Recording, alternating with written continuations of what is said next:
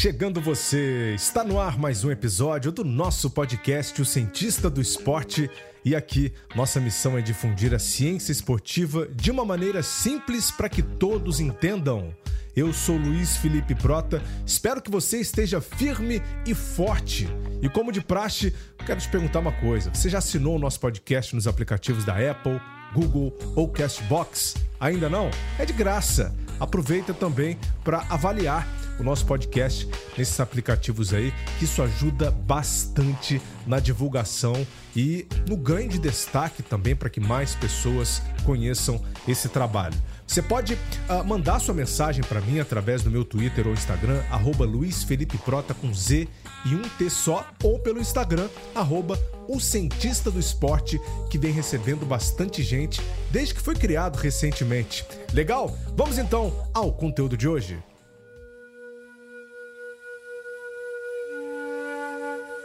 Neste episódio, temos uma entrevista especial com Adriana Alves, coordenadora técnica da Seleção Brasileira de Ginástica Artística Feminina.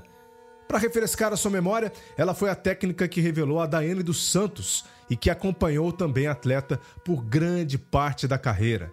Direto de Porto Alegre, ela bateu um papo com a gente para abrir a cabeça em relação à ginástica artística brasileira. Passamos por muitos pontos importantes, como quais as características principais que uma atleta precisa ter para ser uma ou um ginasta, o fenômeno da Anne dos Santos, o impacto de técnicos estrangeiros na nossa escola, quais os desafios e lições que a pandemia nos ensina, a ciência na ginástica, a Olimpíada de Tóquio e qual a grandeza do Brasil também na ginástica mundial. A entrevista foi concedida no dia 28 de maio. Acompanhe a partir de agora.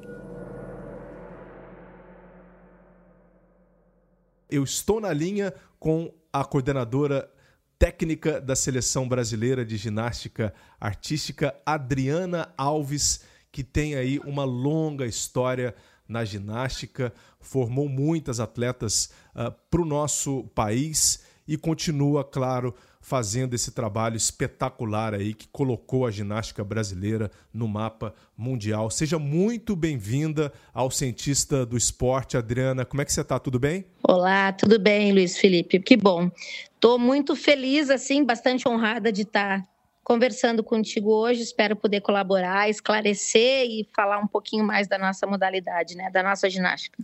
Nossa, a honra é toda nossa, viu? Eu tenho que agradecer aqui também a, o empenho aí da Confederação Brasileira de Ginástica, né, por fazer também essa entrevista acontecer, ao Henrique Mota, assessoria da Glória, principalmente a você também, né, por aceitar aqui a, essa conversa com o nosso podcast, né? Você já está há quanto tempo na ginástica, Adriana? Aqui para a gente começar a nossa conversa, já quanto tempo de dedicação, é, de empenho nessa modalidade? Tem certeza que tu quer que eu responda isso?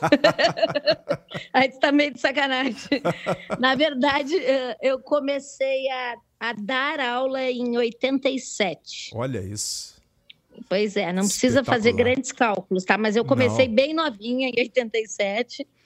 Depois, em 91, na verdade, eu passei por praticamente todos os cargos, digamos assim, porque eu fui monitora. Naquela época, a gente não precisava ter o CREF, né, okay. para poder trabalhar como, como professor, como treinador. Então, eu fui monitora, eu ainda era atleta, eu fui atleta de ginástica também. E depois de monitora, acabei como instrutora, aí eu estava na faculdade, me formei. Em 91, eu comecei com com treinamento realmente. Desde 91 até agora, sempre com treinamento. Que legal. Comecei com a parte da formação e hoje eu atendo não só a formação, como também as meninas que, que trabalham já para o alto rendimento, né? apesar das de base também, são aquelas que já estão direcionadas ao alto rendimento. Entendi. Mas passei por tudo, por escola, por pré-equipe, por equipe, por adultas, tudo conhece todas as esferas, né? E de seleção brasileira tem quanto tempo já? Eu tive a minha primeira atleta de seleção adulta foi a Daiane, mas eu tive outras meninas do infantil, juvenil, mas dá para dizer que eu tive em 2000 a Dai já estava pleiteando uma vaga para Sydney, ela ficou como uhum. reserva. Depois, 2004, tivemos Atenas. 2008, eu tive a Juliana a Daiane nesse momento não estava comigo. Depois, 2012, eu estava com a Juliana e a Adrian. Aí, 2016, sim, que eu não tive ninguém. Então, dá para dizer que a, Desde 97 eu tô mais com as meninas adultas e, e assim, dentro de uma comissão que faz parte do, desse grupo da seleção brasileira, mas coordenando um grupo dentro da confederação como eu estou hoje, foi a partir de janeiro, na verdade, desse ano. Que bacana, olha só. Então já traz aqui um pouquinho das suas credenciais. A Dayana dos Santos, que a gente vai falar também dela, né? Obviamente. É, esses últimos 25 anos da ginástica brasileira têm sido muito legais, né? Muitas experiências, altos e baixos, mas com o Brasil no radar mundial. Eu queria saber de você como é que você vê assim, e quais seriam os pontos históricos de mudanças nos rumos da ginástica brasileira nessas últimas duas décadas e meia aí, Adriana? Na verdade, a, a parte, quando nós quando eu digo nós assim, porque junto comigo, claro, que tem, tem outros treinadores, mas Sim. hoje de treinadora brasileira atuante, a Irina não, não é brasileira, claro, né? Mas uhum. ela está atuante desde 98 no Brasil, se eu não me engano, ela chegou em 98. E a Georgette, que, claro, hoje ela faz um papel mais de coordenação, mas eu acho que eu sou a única mulher que me mantive desde aquela época até agora, como treinadora mesmo, né? Ligada diretamente ao ginásio e não a parte só de, de, de direção da modalidade. Uhum. Mas o que, que, eu, que eu acredito que tenha mudado muito? Houveram várias ginastas de nome, como a própria Luísa Parente, depois teve Soraya Carvalho, mas no Pan-Americano de Winnipeg, em 99, que a Daniele era a favorita, né, a várias medalhas, na verdade, uhum. a Dai entrou sem favoritismo, porque ela começou a fazer ginástica em 95 comigo. 97 ela foi para um sul-americano juvenil e 99 para esses Jogos Pan-Americanos. E nesses jogos ela acabou voltando com três medalhas. Olha só. E assim, como ela foi sem, sem ser a favorita, e ela sempre foi bastante espontânea, assim, ela não tinha aquela carga, não tinha aquela preocupação. E as reações dela de, de comemoração, eu acho que acabar, acabaram conquistando muito assim o público. O público todo, a população brasileira se identificou muito com ela, Isso é eu é acredito, né? Pela simplicidade, pela forma como ela reagia, como ela vibrava e isso acabou cativando. E no meio da ginástica não é comum esse tipo de reação, não era. Hoje até já mudou, porque voltando assim, a antiga cortina de ferro, digamos assim, né? Eles tinham aquelas reações muito tímidas, muito muito, como é que eu vou dizer, não sei se reprimida a palavra, mas aquela coisa mais dura, mais seca. E ela não queria nem saber, ela vibrava, ela pulava, ela então, aquilo motivou realmente o pessoal da ginástica, aquela comunidade toda, a prestigiar de uma forma diferente, olhar de, de forma diferente para a modalidade. A partir daí, chegaram vários títulos e tudo mais, e com a participação dela naquelas Copas do Mundo que foram acontecendo aqui no Brasil, onde nós vimos assim públicos lotados, assim ginásios lotados. Eu não sei te dizer qual é a capacidade do, acho que foi em Ibirapuera, se não me engano. Qual foi o ginásio, Rob, que teve o. Ah, esse hobby aí ao qual ela se refere, daqui a pouquinho você vai descobrir quem ele é de verdade. Vamos voltar então a eles. Teve no Rio e teve em São Paulo, mas sei lá, 10 mil, 15 mil pessoas, não sei dizer.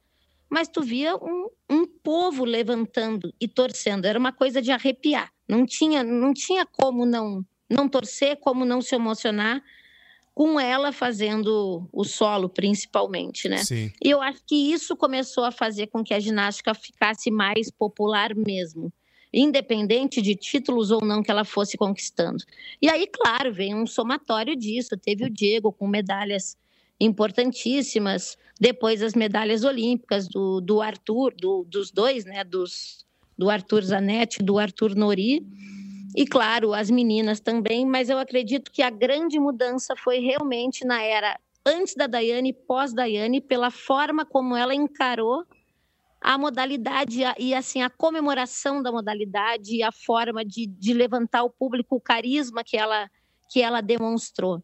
Então, hoje, a gente tem um incentivo financeiro que antes não se tinha, okay. tem apoiadores, né? tem outros olhares voltados para a modalidade. A gente passou a ser também um.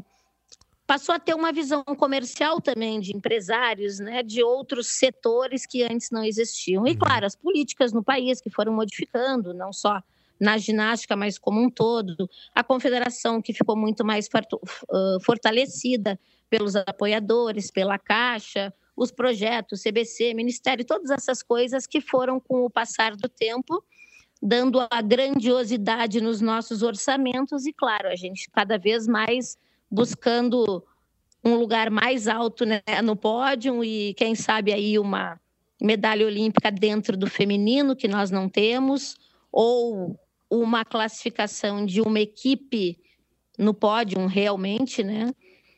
Perfeito. Dentro não só do feminino, como do masculino. Hoje, infelizmente, a gente não vai ter equipe nos próximos jogos, se eles vierem a acontecer, mas o masculino tem, e a gente ainda tem grandes expoentes aí dentro do masculino em busca de uma medalha. E a Flavinha, né, que hoje é a nossa representante no, no feminino. No individual, né? Muito bom. Muito Exato. Bom. E claro que uh, essa repercussão né, da Dayana dos Santos também trouxe todo esse trabalho de base, né? A criançada querendo fazer, praticar ginástica, a procura por professores. É, como é que foi na época? Porque vocês colocaram a Daiane numa, numa competição, ela foi crescendo. Você já sabia que ela tinha algo especial, algo que realmente poderia é, torná-la diferente das outras? Ela fugiu à regra pela faixa etária, né? Quando ela chegou, ela já chegou com 12 anos. 12 anos não é impossível, tanto não é impossível que ela se tornou uma, uma grande ginasta, mas não é uma coisa comum. Sim. É muito difícil, porque como na ginástica tu começa, hum, realmente começa de uma forma precoce, a gente ensina tudo, até a caminhar, né? A ginástica, ela, quem não conhece ginástica pode até não entender da regra, mas pela beleza, pela plasticidade do movimento, por mais simples que ele seja, tu consegue dizer se é uma boa ginasta ou não.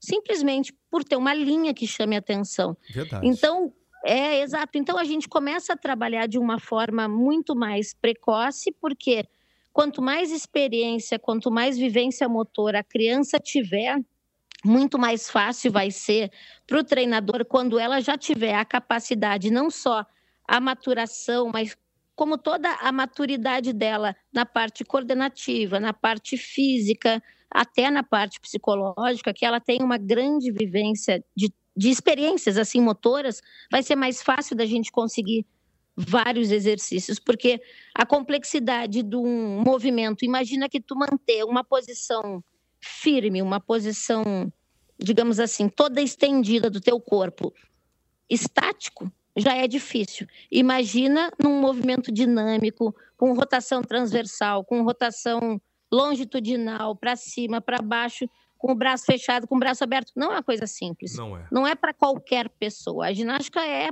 realmente para. Eu vou puxar a brasa para o nosso lado, mas são seres humanos especiais. Hoje, o que a gente vê, assim, uma grande dificuldade e uma grande pobreza motora de muita criança, de muito jovem, de muito adulto jovem, porque não tem experiência, porque não tem o incentivo para desenvolver as habilidades motoras. E aí fica cada vez mais difícil, dentro da nossa particularidade, termos atletas que vão chegar a um alto rendimento se nós não começarmos de forma precoce, né? Entendi. Então você vê que uh, já, claro, eu acredito que a tecnologia, né, que a gente está imerso também hoje, celular, videogame, televisão, é, isso está muito na vida da criança, né? Isso aí deve ter tirado também muitas delas da atividade física, né, para desenvolver essa parte motora, é, até mesmo uh, no seu dia a dia, seja na escola. É, e como é que vocês fazem esse tipo de captação de atletas, de novos atletas? Como a Confederação Brasileira trabalha com isso?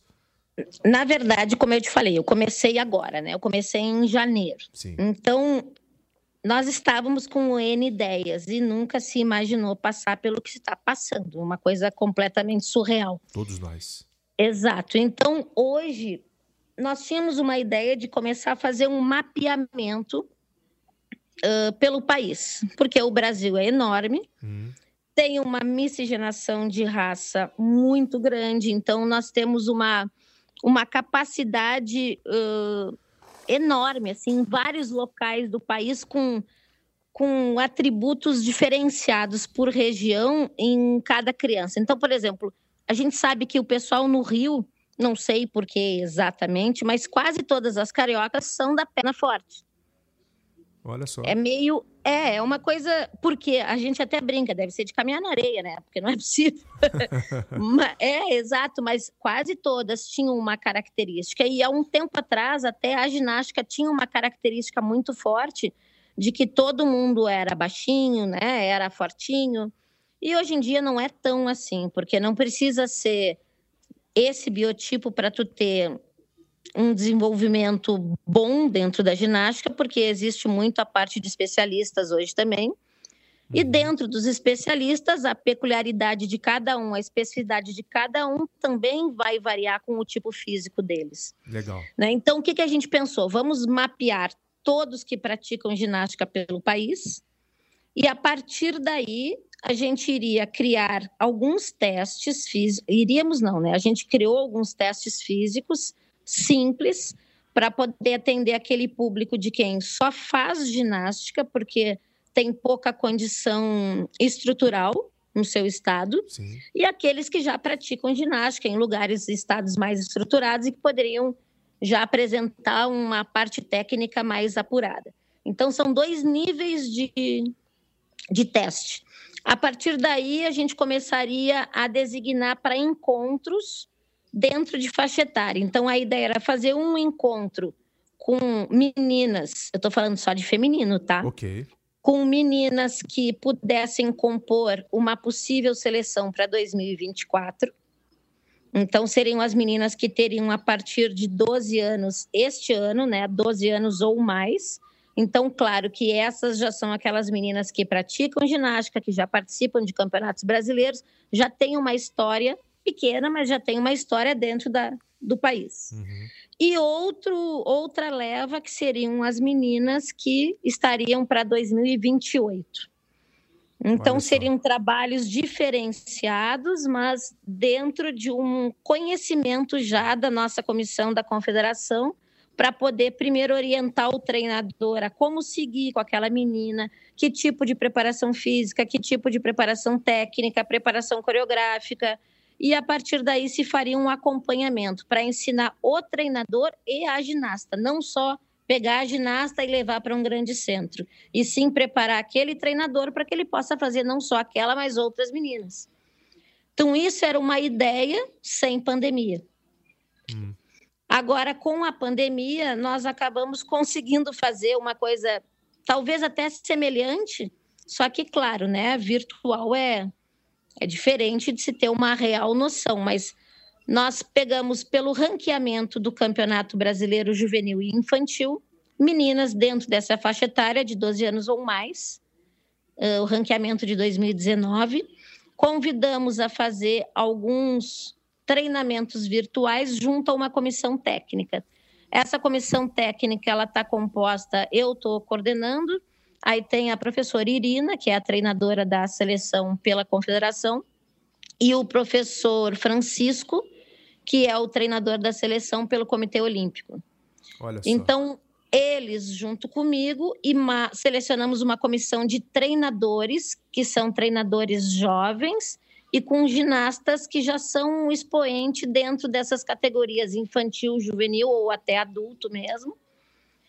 E começamos a montar treinamentos em casa, né? Como fazer, como, tem, como poder manter as meninas ativas para que tivesse o menor déficit possível da forma física. E a gente diz até física, porque técnica é muito difícil, né? Sem aparelhagem. Exato. Mas que, é, que pudéssemos manter pelo menos um condicionamento para que quando nós voltássemos aos treinos não fosse tão debilitado assim o retorno.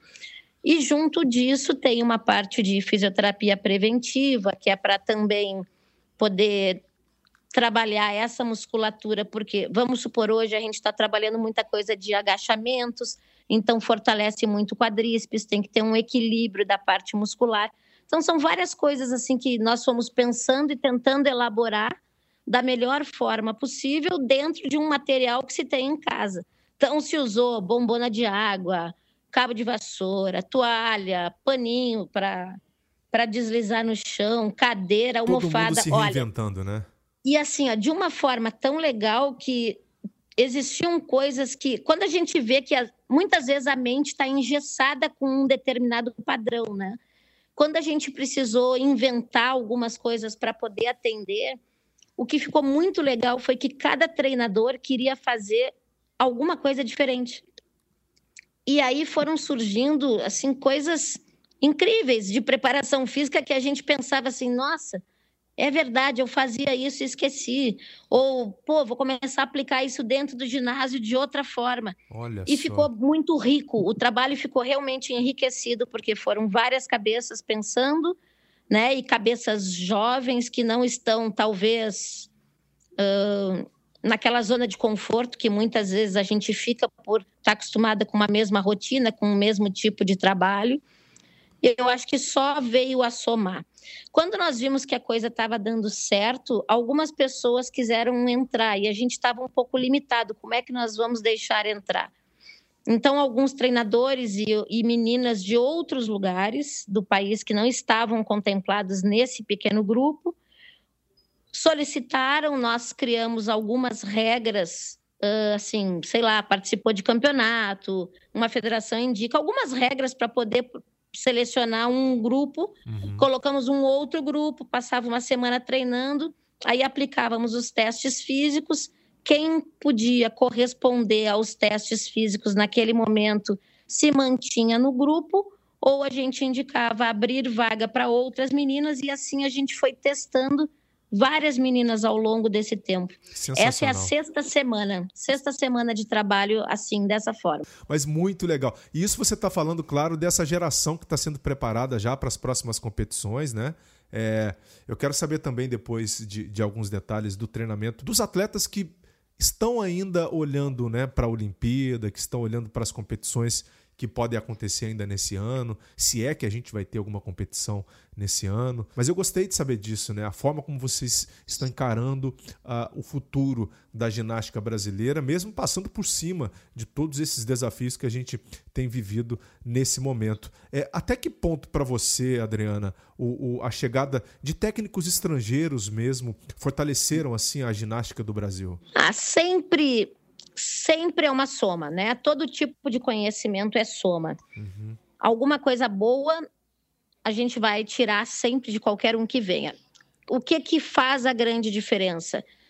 Dependendo do tempo que esse treinador vem para dentro do Brasil e também de onde ele vem, existem costumes diferentes, existem regras diferentes.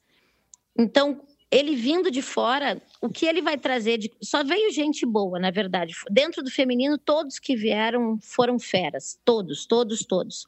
Só que cada um com a sua história, cada um com a sua forma de encarar o treinamento, embora não muda muito a regra do treinamento, mas mudam as pessoas que compõem o treinamento, muda a rotina, a forma de vida, né, o cotidiano. Então tudo isso influencia. Sim. Eu não posso trazer um treinador de fora e aplicar o sistema de fora no Brasil. Eu tenho que trazer um treinador de fora com um sistema de fora e adequar esse sistema de fora da melhor forma dentro do Brasil. Interessante. Que atenda às necessidades do Brasil, das brasileiras. E não querer impor um sistema, sei lá, da onde, dentro da, do sistema do Brasil, porque não dá certo. Que legal. A gente tem o Valério, né, Liu Kim, Uhum. É, junto com a Irina também. São, Isso. são os dois que estão nesse momento né, como, como treinadores. Muito bacana a gente ver é, essa, essa soma né, que, é, é, que você comentou mesmo. E o Brasil chega a fazer algum tipo de intercâmbio mesmo em outros países que são referências na ginástica mundial? Eu vou te dizer bem francamente. Uh, a minha posição hoje dentro da confederação uh, começou recentemente, né? A minha posição antes eu podia te dizer de treinadora de clube, de treinadora que fazia parte de uma comissão de seleção, mas não alguém que estava presente uh, na atual seleção. Na atual seleção eu não tenho meninas, nenhuma dessas adultas. Okay. Elas não fizeram estágios fora, mas elas estiveram junto com os treinadores brasileiros e com o, o Valery Liukin nos Estados Unidos, em alguns eventos fora, né? Então, que eu lembre agora, assim, eu acho que elas não foram para outro país para fazer treinamento junto com ele. acho que só para os Estados Unidos mesmo. Entendi. E ele é que estava vindo para cá. Eu posso até estar tá me passando, honestamente, mas eu não lembro, eu acho que não.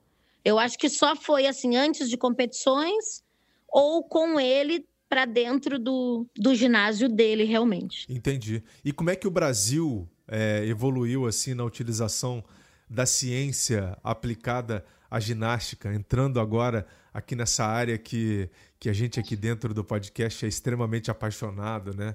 É o nosso foco. É claro que lá na década de 90, né, quando você uh, eclodiu aí junto com, com, com a Daiane, de lá para cá muita coisa mudou, né? Eu queria ter um pouco dessa sua visão mesmo, como é que vocês se aproveitam da ciência, do conhecimento né, que foi produzido nesses últimos anos em cima da modalidade da ginástica? Como eu te falei, a ginástica, mesmo quem não entende, olhando ela, consegue ver uma ginástica bonita pela, pela plasticidade do movimento.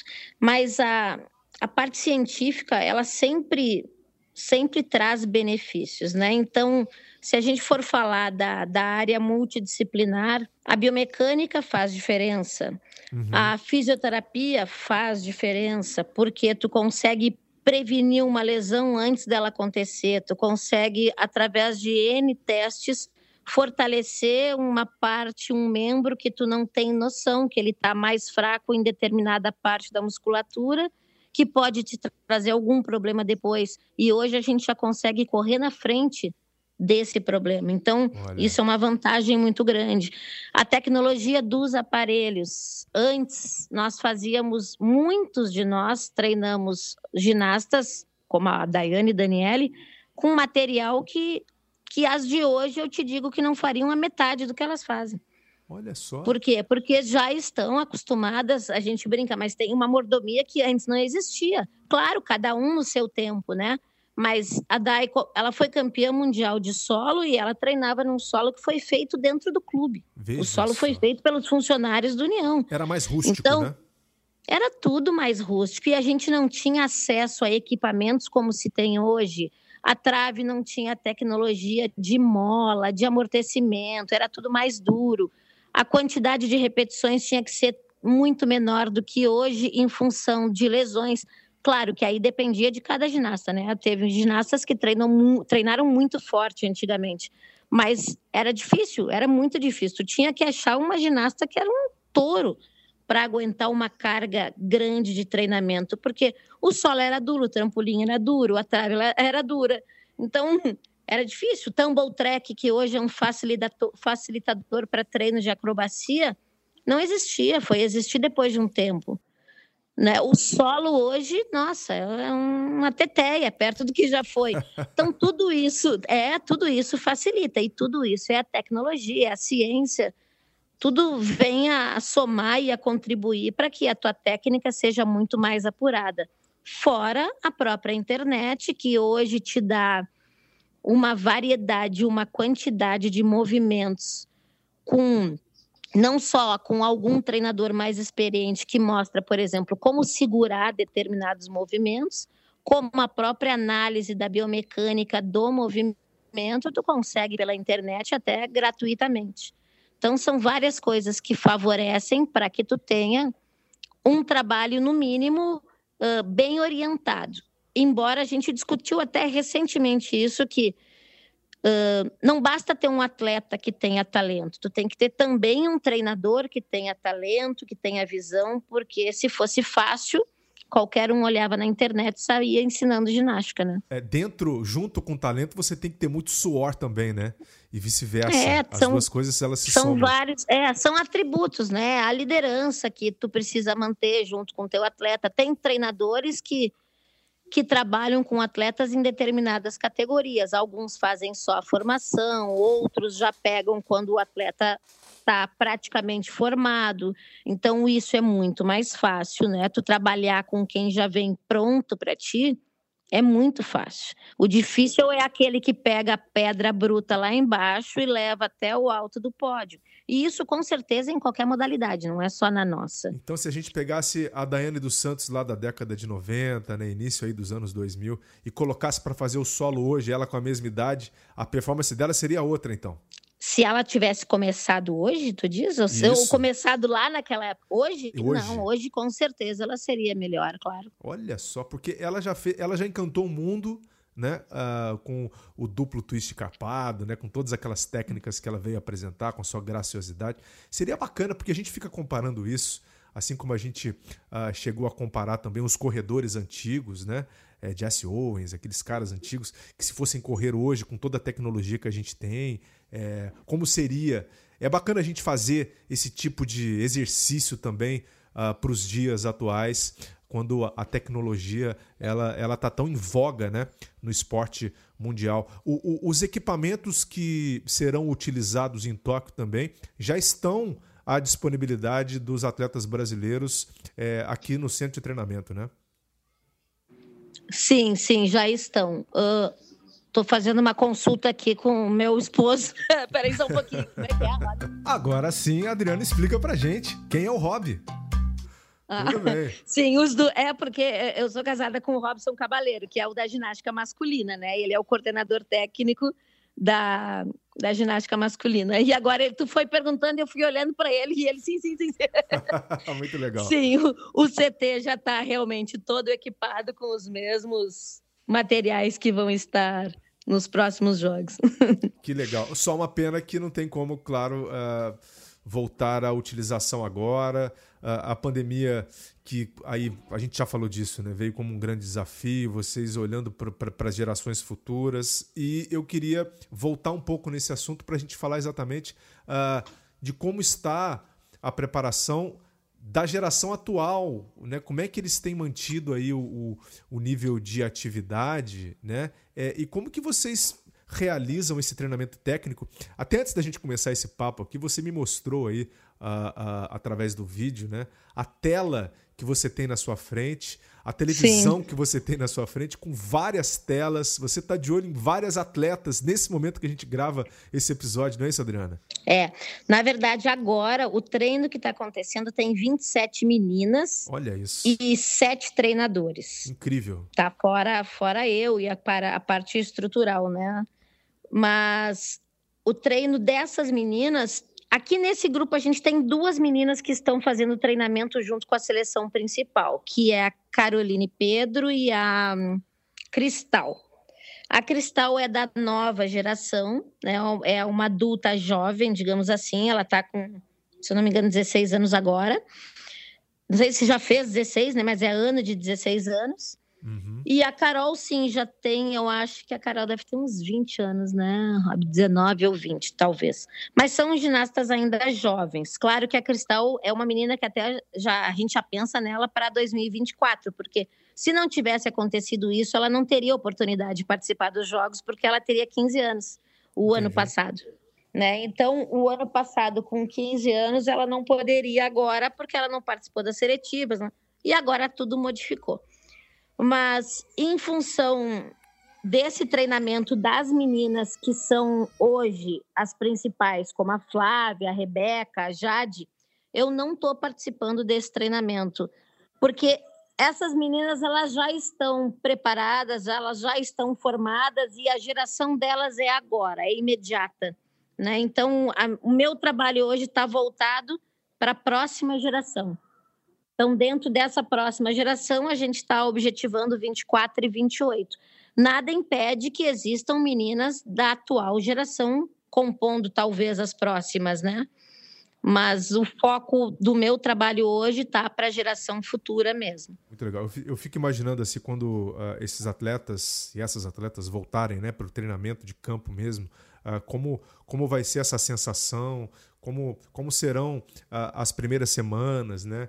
Correções de vícios, é, preparação física muito intensa, né? Que esses atletas vão ter que ter para até mesmo prevenir lesão, né, Adriana? A gente tem que é, a gente tem que se preocupar muito com isso também no momento do retorno.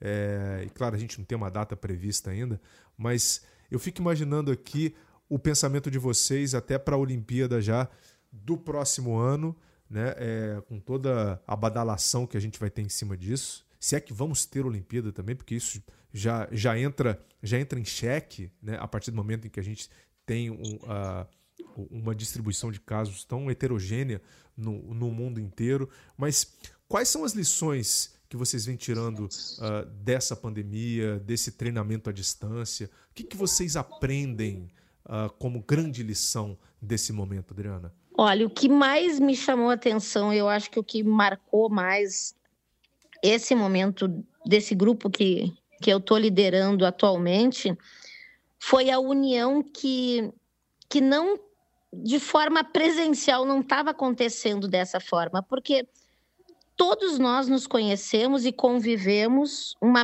vivemos uma mesma realidade praticamente, cada um na sua casa, no seu estado, mas é uma realidade semelhante, porque são os clubes. Uhum. E dentro do ginásio somos amigos, mas também no momento da competição somos adversários, né? Adversários saudáveis, mas somos adversários.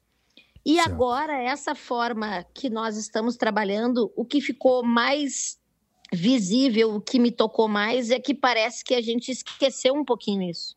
A impressão que se tem é que passou todo mundo a ser um único grupo. Que legal. Então, o início estava um tanto preconceituoso assim de todos, porque as meninas não estavam acostumadas a todos os treinadores, assim como nós treinadores não estávamos acostumados a várias meninas, e hoje elas estão parecendo que são nossas. Todo que mundo está um pouquinho boa. dono de todo mundo, porque o, o acompanhamento vem já seis semanas, diariamente. Então, a gente já consegue ver aonde está o problema de uma, onde está o virtuosismo da outra, o que, que essa atende melhor, o que, que essa atende pior. Esse treinador precisa, talvez, focar mais nesse tipo de preparo. Uh, e, assim, e assim eu acho que fez um crescimento de grupo. O que mais me chamou a atenção realmente foi isso. Para mim, fica o grupo, a união e a forma como nós, nós formamos a família virtual. Eu acho que, que ficou muito bacana. Que coisa boa de se ouvir, hein?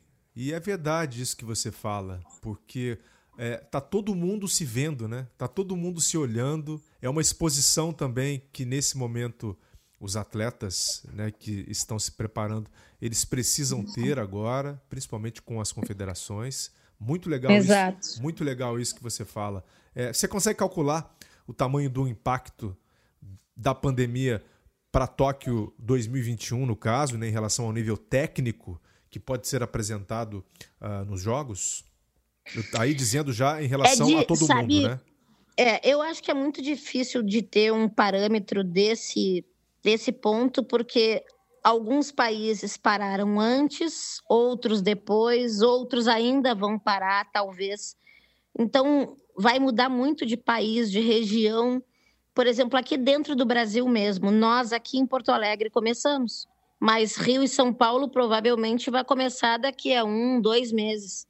Então, até na, no próprio país, nós vamos ter diferença de regiões. E aí, como montar um calendário, como poder. Imagina a nível mundial, as seletivas vão acontecer de que forma? Sei lá, vou marcar, vão marcar seletiva só para 21. Mas aí em 21 talvez um país tenha começado a treinar há três meses. Em três meses, se eu fiquei, sei lá quantos meses fora do um ginásio, eu não vou estar em forma. Sem Aí dúvida. talvez venha aquela loucura do treinador de querer fazer tudo e até do próprio atleta, porque, poxa, uma vaga olímpica é a vida do atleta, é a vida do treinador, mas do atleta é muito mais do que do treinador. Então, são muitas, muitos fatores, a parte psicológica eu acho que vai ser a grande chave, porque o atleta ele não é só físico, né? Eu acho que atualmente o atleta ele é muito mais a cabeça do que o físico, porque aguentar um treinamento, uh, aguentar a dor, né? A própria rotina que hoje muda muito em relação ao que já foi antes, a própria disciplina da criança hoje para tu começar a formar um atleta próximo do que nós fomos. A educação antiga era uma educação autoritária, mas tu olhava, o teu filho já sabia. Hoje não existe mais isso. Então é um poder de convencimento muito grande. O treinador tem que ter uma liderança nata e muito muito forte para poder os seus ginastas seguirem ele sempre. Então tudo isso vai fazer diferença. Acho que a parte psicológica vai ser muito forte e, claro, o determinante vai ser quando cada país vai poder retornar para dentro do seu ginásio e o tempo que vai ter de preparação para isso. O, o Brasil ainda tem chance de classificar mais atletas para a Olimpíada? Pode. A atleta que está mais próxima dessa classificação é a Rebeca. Uhum. Né? A Rebeca ainda pode ter uma classificação no seria no Pan-Americano, né? O Campeonato Pan-Americano era para acontecer o mês passado, eu acho, né, Rob? Olha o Robson aí de novo. Maio, É, era para ser, era para ter acontecido nesse mês ainda, em maio.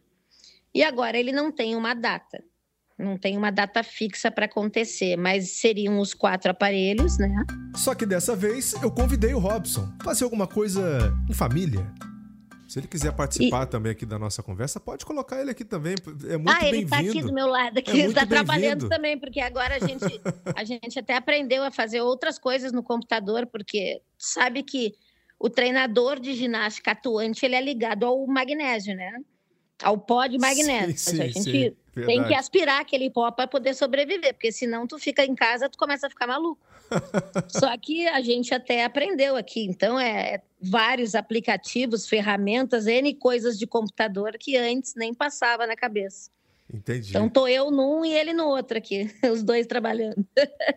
tudo em família, né? Mas tudo bem, Robson. Fica para uma próxima, a gente faz uma entrevista só com você. Tá concentrado, trabalhando. Fica tranquilo. Voltamos com a Adriana. Mas isso, assim, a, a mais próxima é a Rebeca. Para poder tentar uma vaga. Mas depois eu não. Eu vou ser bem honesta, assim, né? Que sabe que quem acha é porque não sabe nada. Eu acho que ainda existe a possibilidade de outras ginastas brasileiras poderem classificar sim, mediante esses, esse Pan-Americano que vai acontecer. Porque Muito como legal. agora ficou todo mundo parado, então, por exemplo, a Cristal é uma menina que vai ter idade, é uma menina forte para individual também. Ela ainda não é tão forte quanto a Rebeca, mas a gente sabe que a Rebeca, infelizmente, tem a parte da a dificuldade pela questão da lesão, né, que ainda não está 100%. Uhum. A Flávia já está garantida, né? A Flávia já está garantida no e depois individual. teriam outras meninas, talvez a Thaís Fidelis, mas aí sabe que ginasta tem um instrumento do atleta todo é o corpo, né? O instrumento é a ferramenta de trabalho do atleta é o corpo e do ginasta da menina especificamente muito mais. Então a pausa do treinamento, talvez uh, o tempo ocioso, muito tempo em casa, sejam fatores fortes e que possam contribuir para o fracasso ou para um sucesso, né? Vai depender muito da parte psicológica de cada uma. Muito legal, muito bom. E Adriana, para a gente fechar então, eu queria saber de você é, qual a grandeza do Brasil na ginástica mundial hoje e como que você enxerga a ginástica do Brasil para os próximos oito anos, vamos colocar assim, para assim, os próximos dois ciclos olímpicos? Olha, o Brasil, se eu te disser que há um tempo atrás, quando perguntava assim, de onde tu é? Ah, eu sou do Brasil. Eles nos comparavam, juro que não é exagero, a índios, assim, que nós, eles relacionavam imediatamente a índio, há pouco tempo atrás. Que coisa, né? Não, e eu nem vou te dizer a outra coisa que eles relacionavam, que era praia, samba, não sei o quê, mas era índio, tá? E hoje em dia a coisa foi mudando. Então, o, o Brasil hoje é um país de respeito, claro que muito pelas medalhas olímpicas, muito realmente. As medalhas são do masculino, mas o país é um só, então o respeito é outro a grandiosidade uh, da ginástica que a gente apresenta, né? Nós já apresentamos grandes ginastas, ícones para nós e para o mundo, como a Dai, como a Dani, como a Jade, a própria Laís, e treinadores como o Oleg, o Alexandrov teve uma passagem mais curta, o Liu Kim, o último que está aqui conosco, né? É um, um dos melhores treinadores do mundo também. Uhum. Então, são outros olhos hoje para o Brasil. Nós tivemos uma infelicidade, assim, para tratar de uma forma mais simples a nossa não classificação, mas eu acredito que houveram muitos fatores que colaboraram para que nós não tivéssemos uma equipe. equipe, nesse é momento. Por exato, por equipe. Uh, Para 2024 não é fácil, não é, não vai ser uma coisa fácil e tranquilo. O trabalho é muito duro e a gente já está começando a dar uma, uma volta bastante grande. Eu acho que vai ser uma reviravolta grande na ginástica feminina.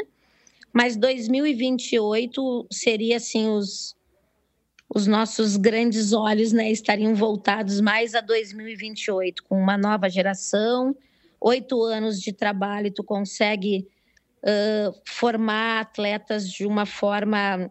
Uh, como é que eu vou te dizer? Faltou a palavra agora. Não é impecável a palavra que eu queria dizer, mas assim, Mais procurar completas. a excelência de cada. É a excelência de cada menina dessas que a gente está mapeando, desse treinador polir, descobrir, polir, ensinar, sabe, fazer com que com que realmente a ginástica em 2028 esteja, 2027 precisa, né? Uhum. Esteja voltada à equipe de novo e quem sabe aí resultados tão expressivos como nós já tivemos. Ótimo, muito bom. Adriana, te agradeço muito aqui pela participação, tá joia? Sucesso aí nessa caminhada. Vamos ficar de olho, né?